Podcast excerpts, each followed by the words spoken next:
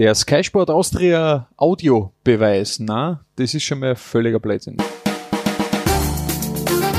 Der Audiobeweis Sky Sport Austria Podcast, Folge 39.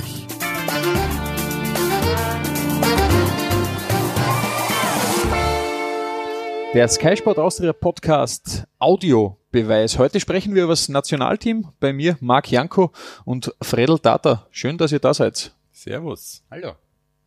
Das Nationalteam, Marc, du warst jahrelanger Bestandteil des Nationalteams. Jetzt bist du den zweiten Lehrgang schon nicht mehr dabei. Ich bin Komisch?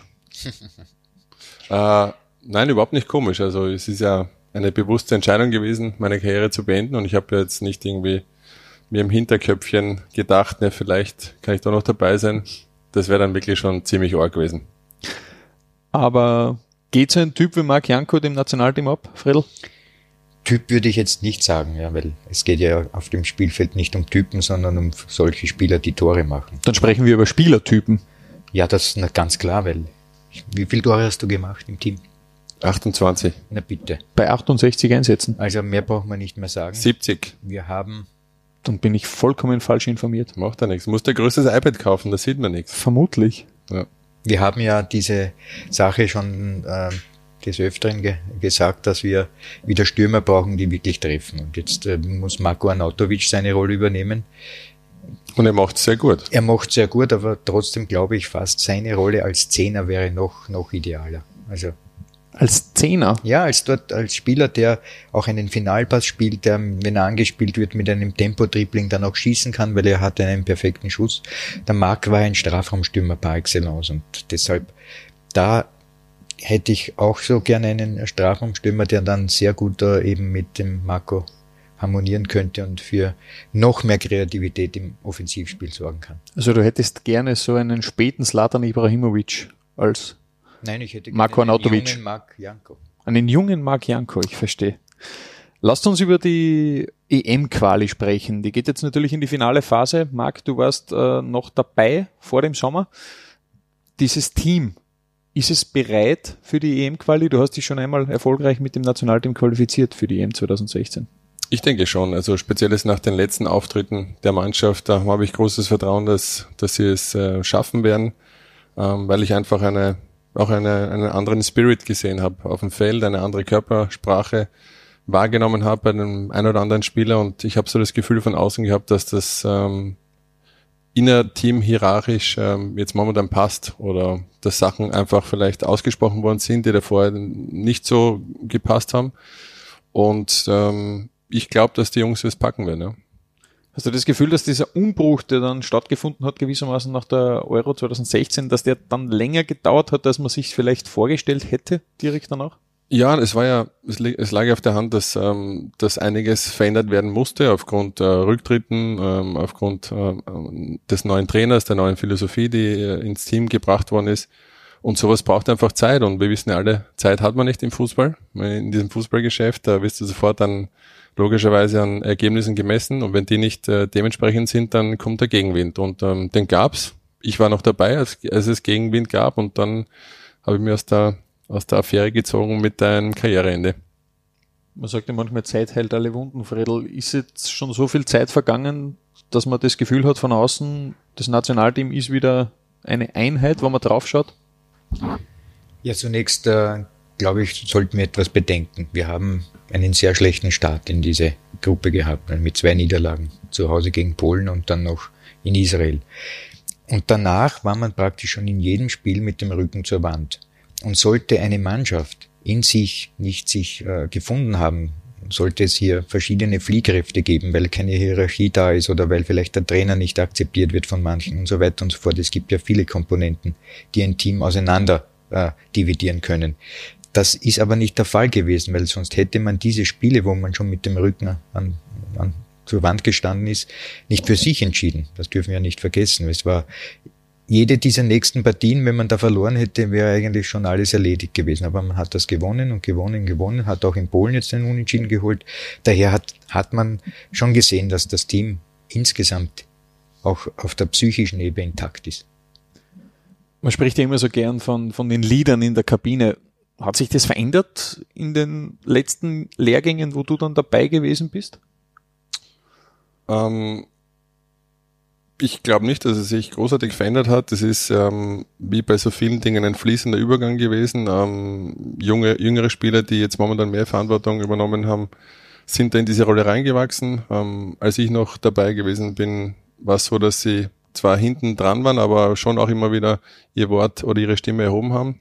Und ähm, dass sie auf jeden Fall jetzt mehr Verantwortung übernehmen, sieht man auf dem Feld auch. Und auch ähm, ähm, in den Interviews, ähm, was sie sagen und wie sie Sachen sagen, das deutet schon darauf hin, dass sie sich ihrer Rolle mehr bewusst sind als davor.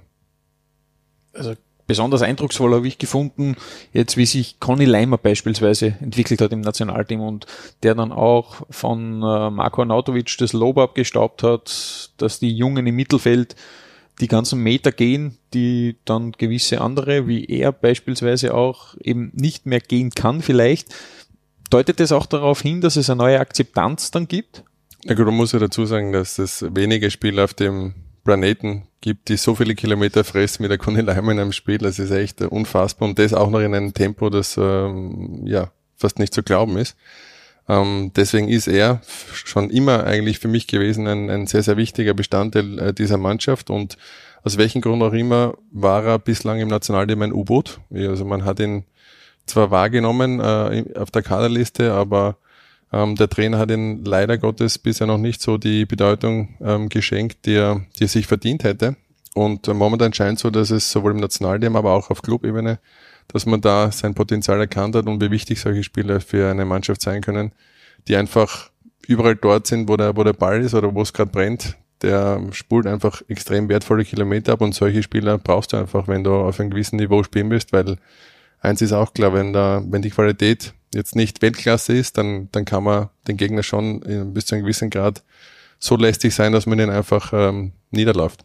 bei ihm war es eigentlich fast eine glückliche Fügung dass er dann zu seinem Einsatz gekommen ist in Klagenfurt damals. Ja, von außen hat es einen Eindruck gemacht. Wir wissen ja natürlich jetzt alle nicht, wie der Teamchef entschieden hätte, ähm, wenn das nicht passiert wäre, aber. Julian Baumgartlinger fit gewesen wäre in dem Fall. Ja, also das, das wissen wir jetzt nicht, aber als Trainer kannst du es ja immer so drehen, dass du sagst, ähm, ich habe das genauso ähm, gesehen und jetzt war der richtige Zeitpunkt und jetzt klopft es mir auf die Schulter. Hast du auch viel gedreht, Fredel, als Trainer? Mit Sicherheit. Na, auf diesem Niveau natürlich muss man schon Ideen haben, also klarerweise. Ja, aber als Trainer kannst du ja immer, du kannst die Sachen immer zu deinen Gunsten so darstellen, auch, auch auf welchem Niveau auch immer, dass du sagst, äh, wenn du jetzt einen Spieler draußen hast, beispielsweise äh, Spieler X, dann kommt der rein, schießt drei Tore, sagst, da siehst du, ich wollte dich nur kitzeln.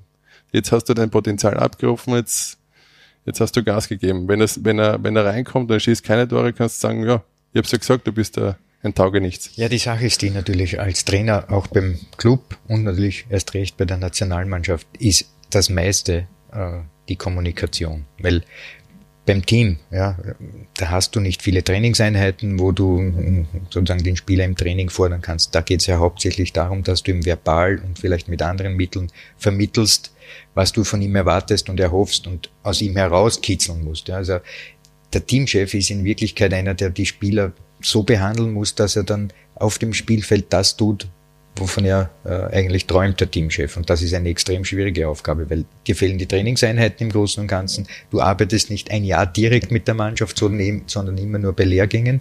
Und da ist ganz klar, dass die Kommunikationsebene die wichtigste ist überhaupt. Und daher, ich glaube, wir sehen es jetzt auch zum Beispiel in der deutschen Bundesliga mit Marco Rose ist jetzt zwar eine Clubmannschaft, aber wie er in Salzburg mit den Spielern umgegangen ist und jetzt bei Gladbach mit den Spielern umgeht, die sind Erster. Ja, aber du sagst es ganz selber, also ich glaube, dass es nicht ein Thema ist von Nationalteam oder, oder Club, sondern dass es generell im Fußball so ist, dass ab einem gewissen Niveau kannst du den Spielern jetzt nicht mehr viel beibringen, weil einfach eh schon genug vorhanden ist. Und da ist es einfach wichtig und entscheidend, dass du ein guter Psychologe bist, wie du mit Menschen umgehst und welche Menschenführungsqualitäten du hast. Und wenn du da ein Ackerpatzel bist, dann wirst du eine Mannschaft nicht äh, mittelfristig mitreißen können und erreichen können. Und dann gibt's mit der Zeit ähm, zu viele faule Äpfel, die dann einfach den Obstkorb ungenießbar machen.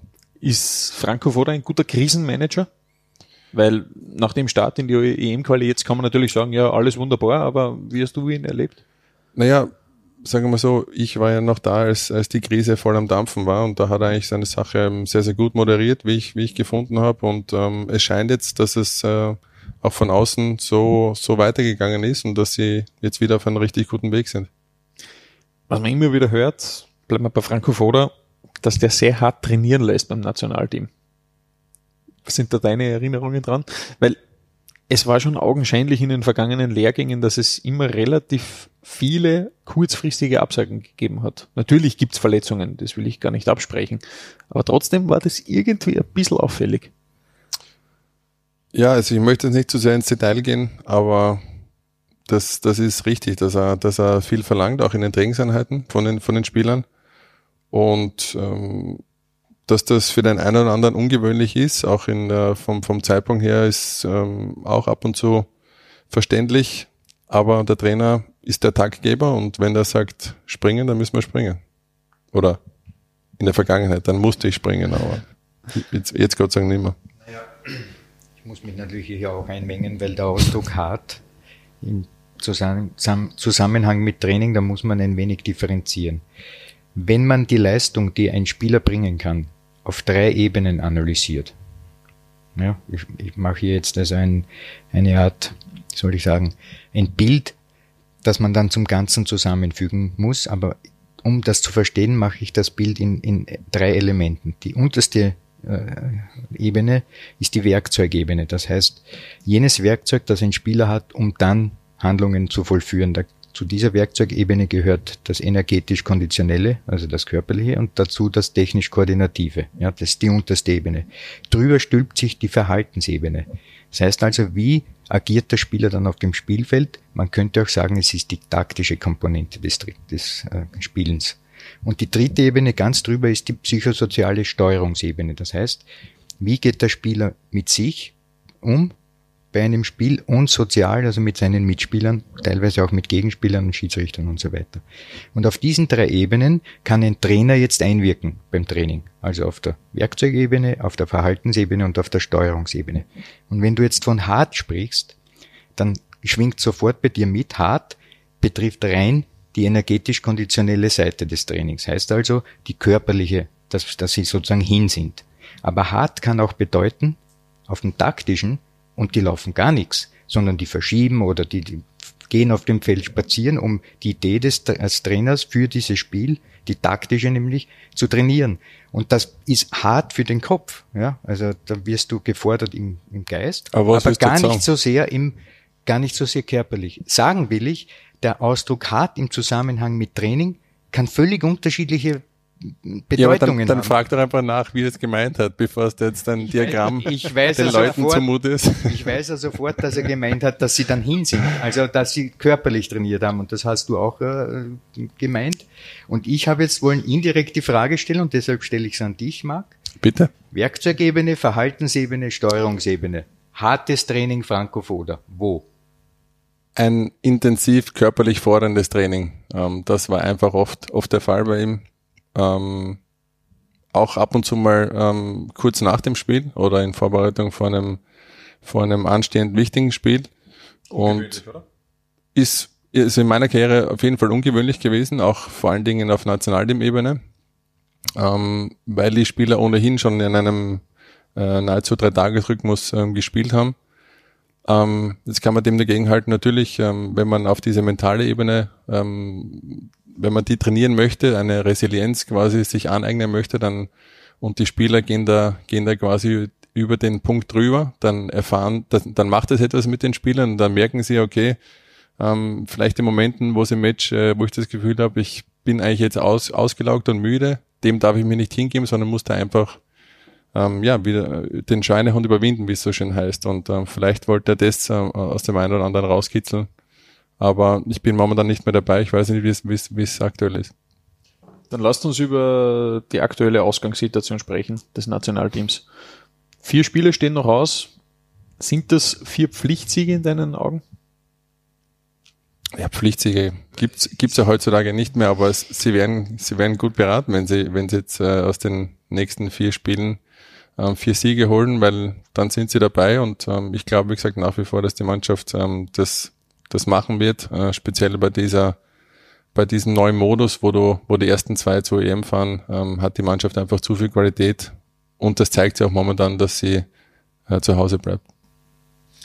Ja, diese vier Spiele, da glaube ich, ist ein Spiel herausragend in dem Zusammenhang zu erwähnen. Das ist das übernächste.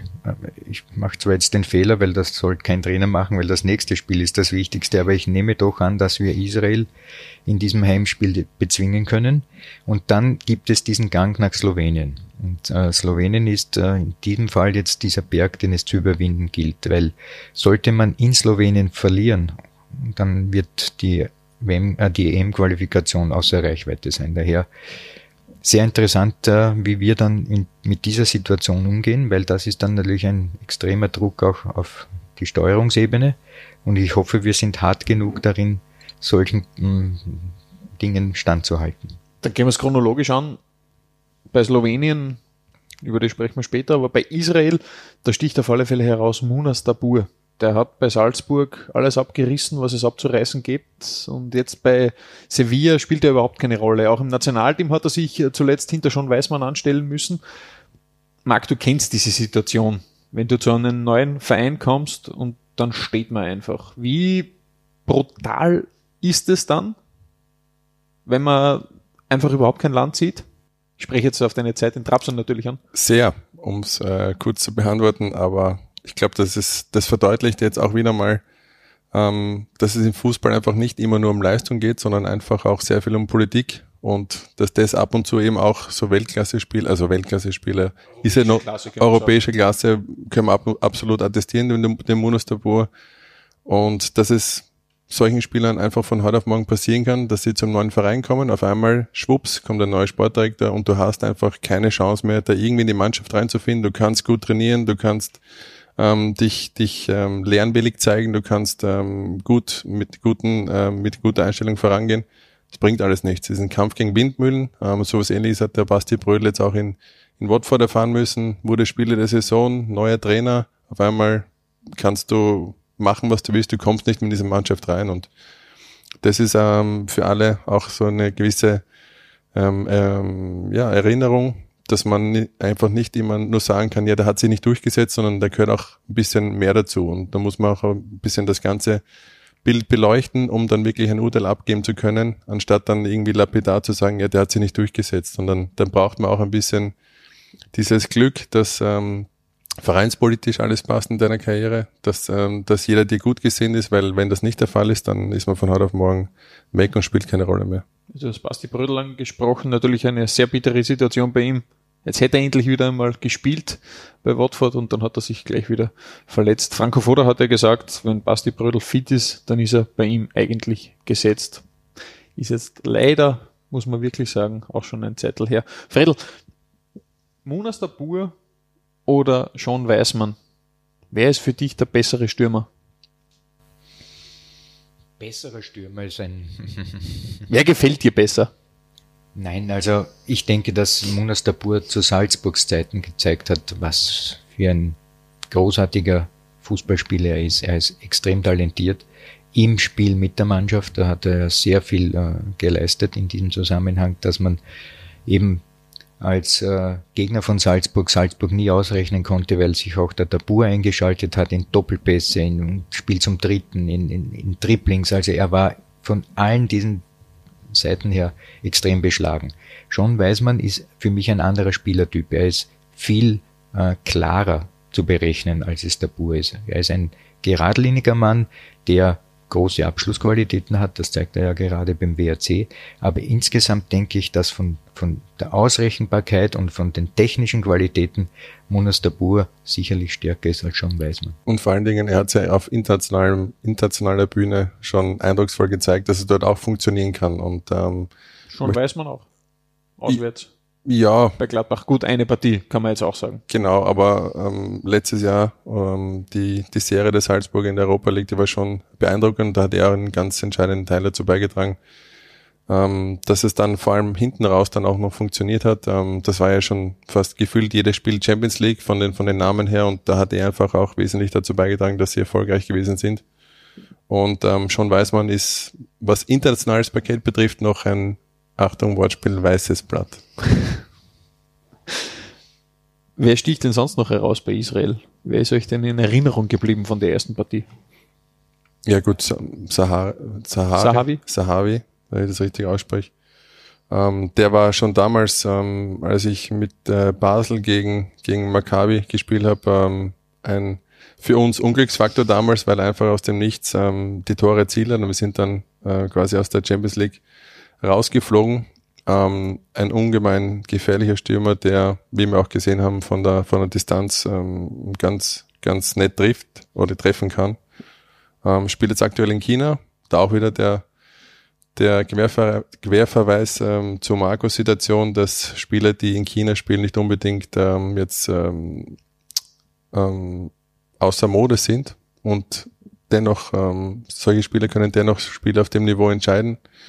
Und ähm, ich möchte nochmal hier einwerfen in die Runde, dass, ähm, weil das immer wieder auch mal gefragt wird von dem einen oder anderen Medienvertreter, ob das jetzt ein Nachteil für das Nationalteam ist, dass der Marco jetzt in, in China spielt. Ich sehe es ganz klar als Vorteil, weil er einfach körperlich nicht so gefordert wird und um wieder zurück zum Zahavi zu kommen, ähm, ein ganz gefährlicher Stürmer. Ja, möchte ich kurz nachhaken. Hat dir das Spaß gemacht, diese Flüge damals aus Australien nach Österreich? Äh, ganz klar nein, aber es ist schon bei mir war es ja insofern äh, eine Situation anders wie bei Marco. Ich musste ja quasi einen Tag anreisen. Marco muss jetzt nur in Anführungszeichen, wie lange fliegt man von, von China daher? 12, 13 Stunden, irgendwas sowas in den, in drei Punkten. Neun. Ähm, und das ist natürlich eine, eine ganz andere Belastung und ist jetzt auch nicht, auch nicht so schlimm. Also, und ich glaube nochmal, dass Marco äh, mit der aktuellen Situation deswegen besser umgehen kann, weil er einfach körperlich nicht so gefordert wird und nicht so abgenützt äh, hier erscheint beim Nationalteam. In England ist es einfach eine unglaubliche Intensität, die hier tagtäglich ähm, auch in Trainingseinheiten gelebt wird. Und in, in China kann er sich vielleicht die nötigen Pausen holen und reist dann einfach, auch wenn es jetzt komisch klingt, frisch an wie, wie äh, aus England. Wir müssen noch kurz, Entschuldigung, du wolltest noch ja, was sagen. Ich möchte noch sagen, also wir haben vorhin von Spielern gesprochen, äh, von Israel. Ich denke, die größere Achillesferse, die Israel hat, ist eine andere, nämlich ähm, das dynamische Fußballspiel, ja, das, wenn es wirklich ins Eingemachte geht körperlich, da haben die Israeli natürlich einen gewissen Nachteil. Während wir, wie schon besprochen haben, dass unsere Akteure von Alaba, man weiß zwar nicht, ob der spielt, bis ähm, Anatovic, äh, Woche für Woche eine intensive Sache haben in der Meisterschaft, aber auch natürlich im Trainingsprozess. Das heißt, die sind gestellt in einer gewissen Art und Weise. Sie können also auf einem hohen Niveau Gas geben. Bei Israel hingegen ist das nicht so sehr der Fall. Da sind zwar einige Spieler im Ausland tätig, aber insgesamt äh, ist die israelische Liga, was das dynamische und körperliche Spiel betrifft, schon eher gemächlicher unterwegs.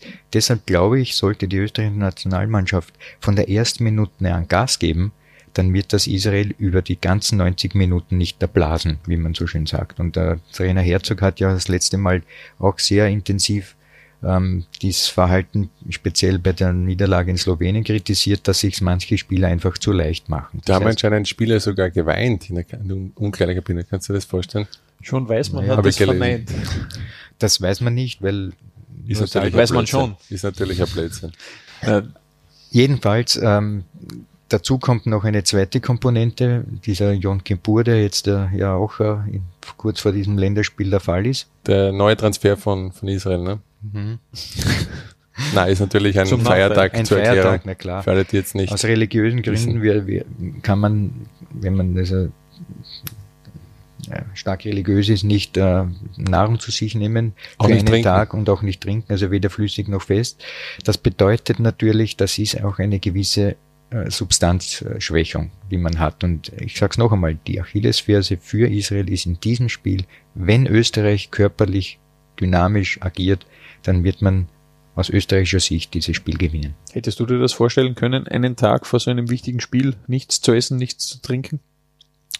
Nein, aber ich glaube auch an, an was anderes wie, wie die Kollegen aus Israel. Deswegen ganz klar nein.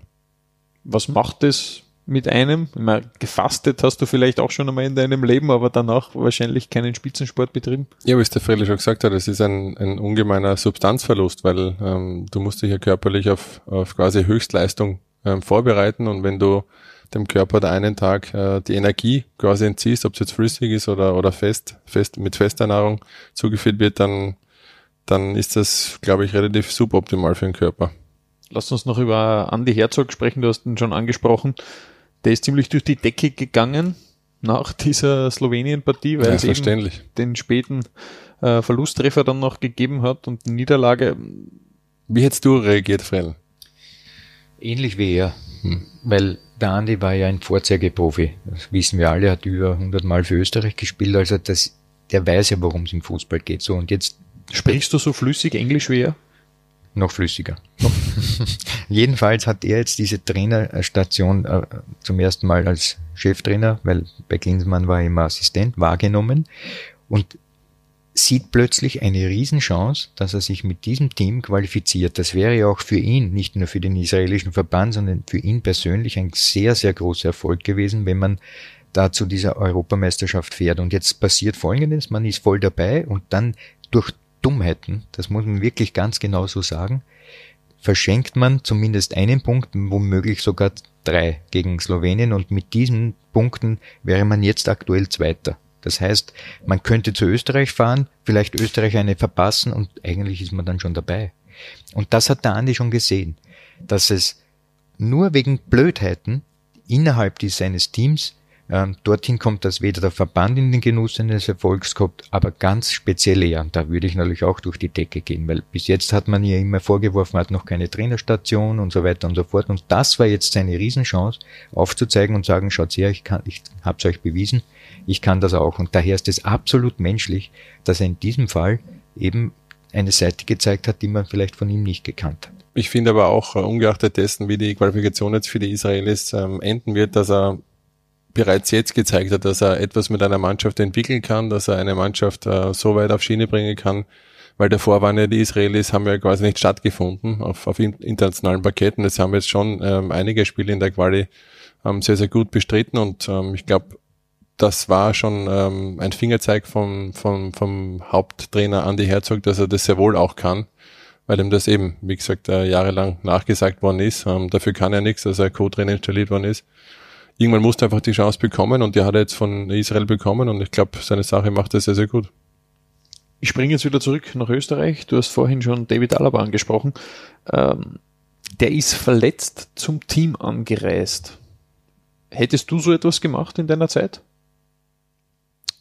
Ich habe, wenn ich äh, verletzt gewesen bin, dann habe, ist das meistens während des Teamlehrgangs passiert. Also ich bin nie ähm, quasi in den Genuss gekommen, mich vom, vom Doki gesund pflegen zu lassen. Ähm, habe ich noch nie gemacht, nein, aber ist gang und gäbe, ist, ist relativ üblich bei wichtigen Spielern und David ist absolut ein wichtiger Spieler für, die, für diese Mannschaft. Ähm, habt ihr gelesen, das ist, wurde mit Bayern abgesprochen. Der Trainer hat das mit äh, Salihamidzic ähm, dementsprechend entschieden und was jetzt dabei rauskommen wird, ob er jetzt fit werden wird oder nicht, das werden die nächsten Stunden zeigen. Jetzt hat es da wieder ein riesiges Theater gegeben. Bei Bayern ist es fast schon an der Tagesordnung. Die Geschichte mit Neuer, dass der nicht mehr abgestellt wird, wenn er nicht Stammspieler ist. Die Geschichte mit Hernandez jetzt, mit Alaba. Die Abstellungspflicht, darf von der irgendwie gerüttelt werden für Europameisterschaftsqualis, für Qualis, für Turniere? Nein. Weil dann wäre das äh, Format Europameisterschaft tot. Wenn die Vereine sagen können, wir geben keine Spieler mehr für die Nationalmannschaften, dann ist das Ganze ad absurdum geführt, weil was wollen die Menschen sehen? Na, die Besten. Und wenn die nicht dabei sind, dann will das keiner sehen. Wie siehst du das? Ich glaube, dass es äh, speziell ist bei diesem Fall, den du genannt hast, Manuel Neuer, dass das eigentlich eher mehr ein Politikum gewesen ist, sondern das hat nichts damit zu tun gehabt, dass sie nicht abstellen wollten, sondern dass das so ein bisschen eine, eine an Anführungszeichen harmlose Drohgebärde ist, dass man einfach sagt, ja, dann, dann kommt er halt nicht mehr, wohl wissen, dass sie den abstellen müssen.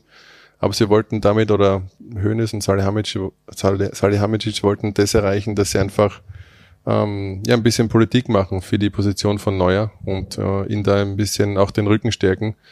weil allein schon, dass man so einen Mann in Frage stellt, ist auch für mich relativ ähm, kurios gewesen. Auf der anderen Seite muss man sagen, TSG, sie haben halt die, das Problem, dass mit Ter Stegen ein, ein anderer absoluter Weltklasse-Mann ähm, zur Verfügung steht und jetzt geht's, jetzt sind wir wieder beim Thema um, um Politik und was dem Trainer am besten gefällt.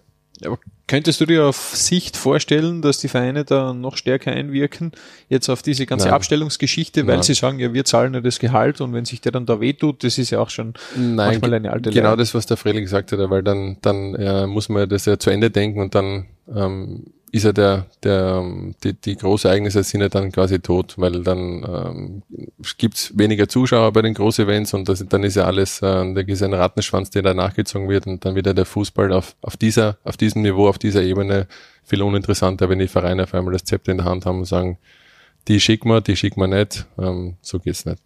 Ich stelle jetzt eine provokante Frage. Ist das Nationalteam ohne David Alaba vielleicht sogar besser? Nein.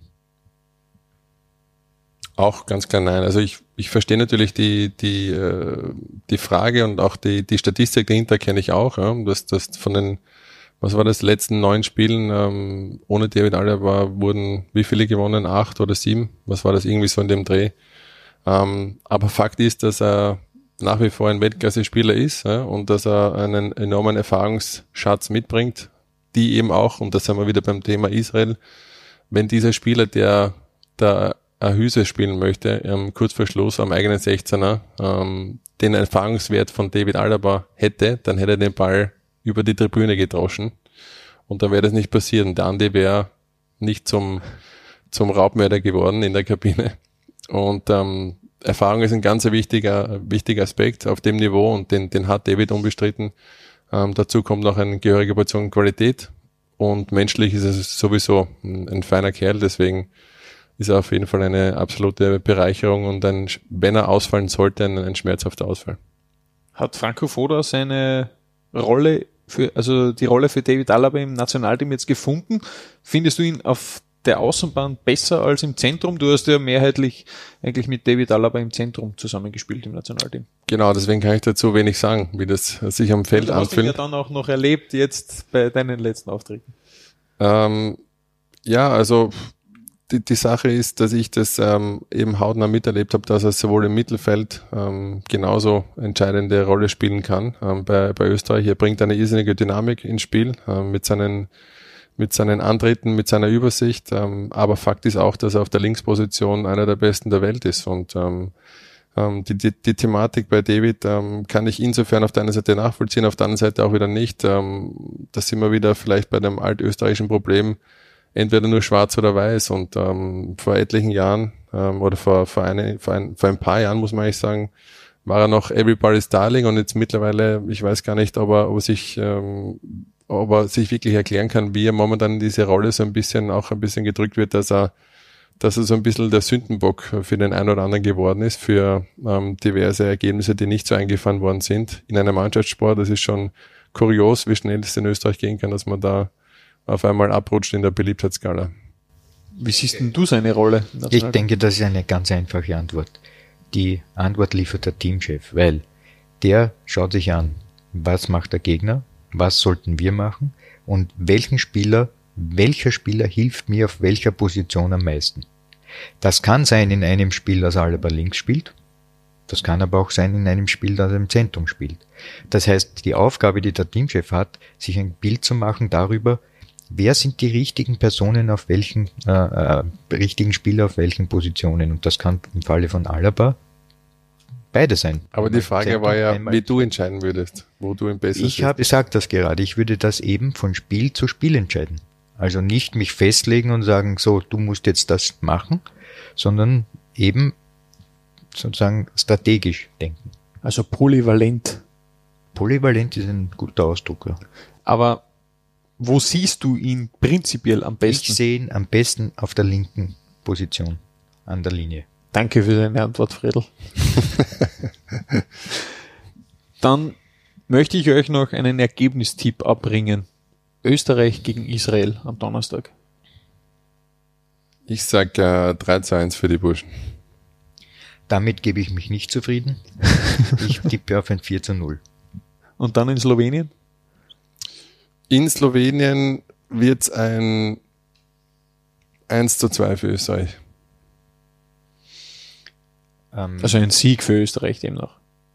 Ja, deswegen sage ich ja, 1 zu 2. Ja. ja. Da bin ich d'accord. Ich würde auch 2 zu 1 für Österreich tippen. Das ist doch schön.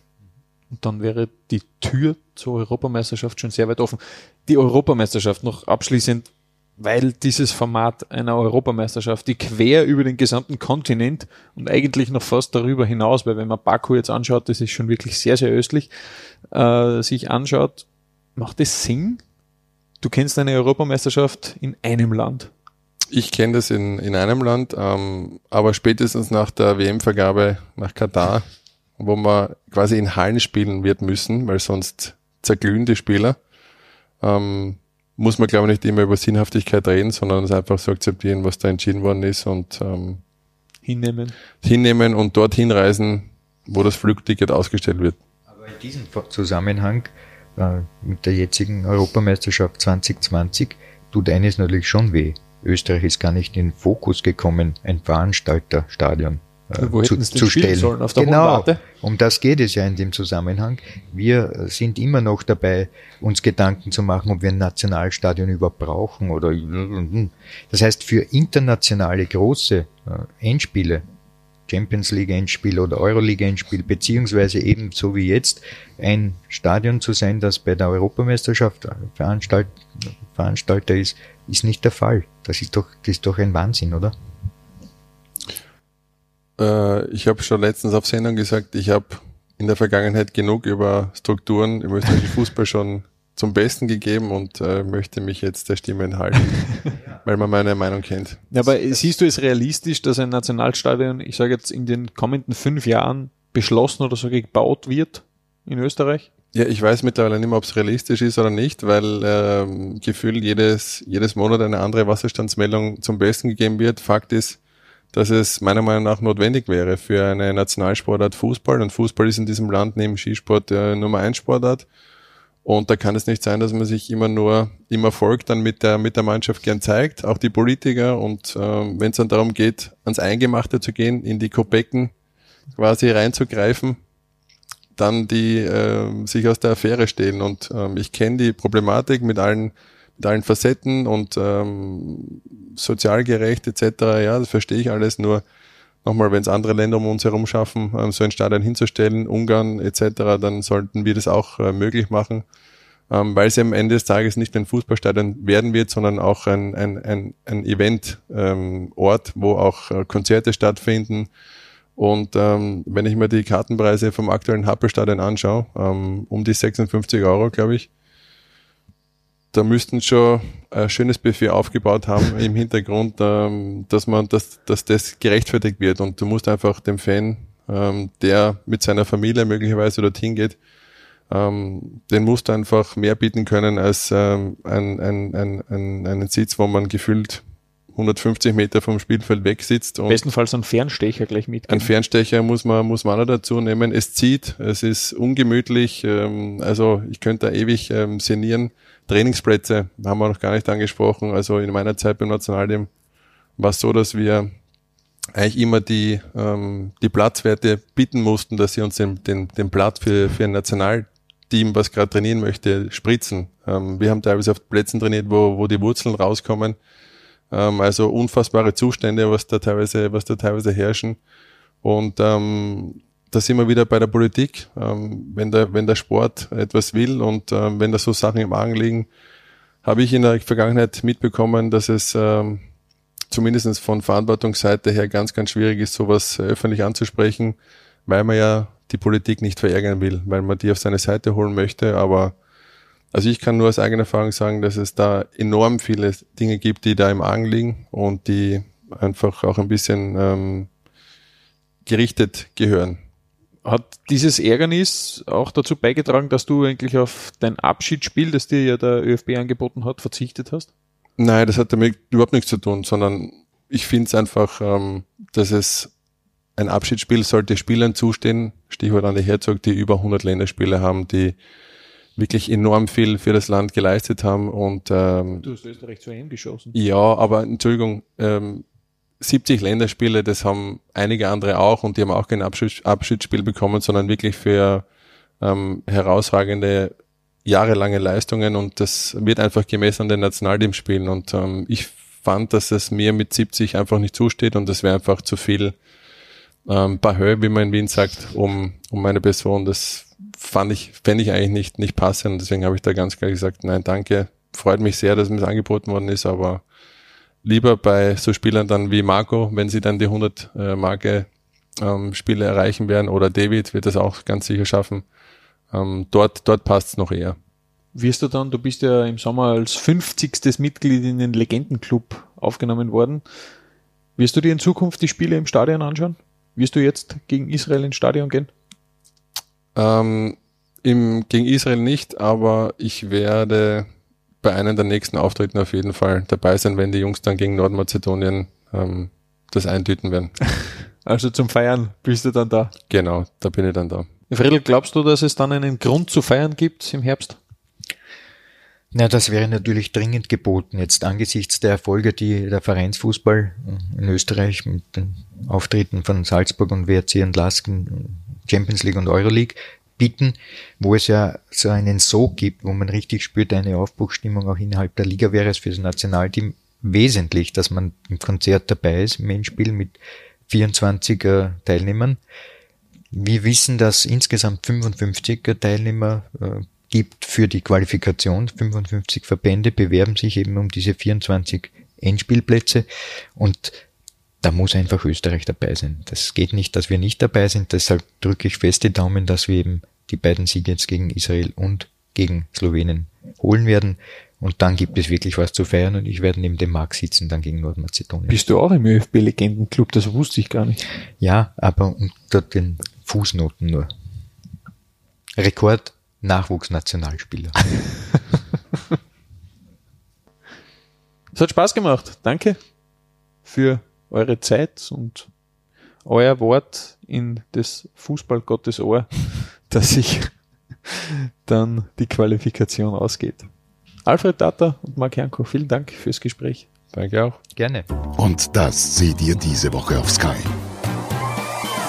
Die ganze Woche gibt's Weltklasse-Tennis, unter anderem mit Dominik Thiem, Novak Djokovic, Rafael Nadal und Roger Federer. Die Rolex Shanghai Masters live die gesamte Woche nur bei Sky. Am Freitag gibt's wieder ein Spiel in der Erste Bank Eishockey Liga. Da übertragen wir Red Bull Salzburg gegen den Villacher SV. Ebenfalls am Freitag startet die Formel 1 in Japan. Da wird in Suzuka gefahren. Und am Samstag gibt's Basketball live. Die Admiral Basketball Superliga mit BC Hallmann Vienna gegen die Vienna DC Timberwolves auf Sky Sport Austria 1 HD. Das Ganze könnt ihr natürlich live bei unserem Streamingdienst SkyX miterleben, ohne lange Bindung. Alle Infos dazu gibt's auf www.skysportaustria.at. Das war der Audiobeweis. Danke fürs Zuhören.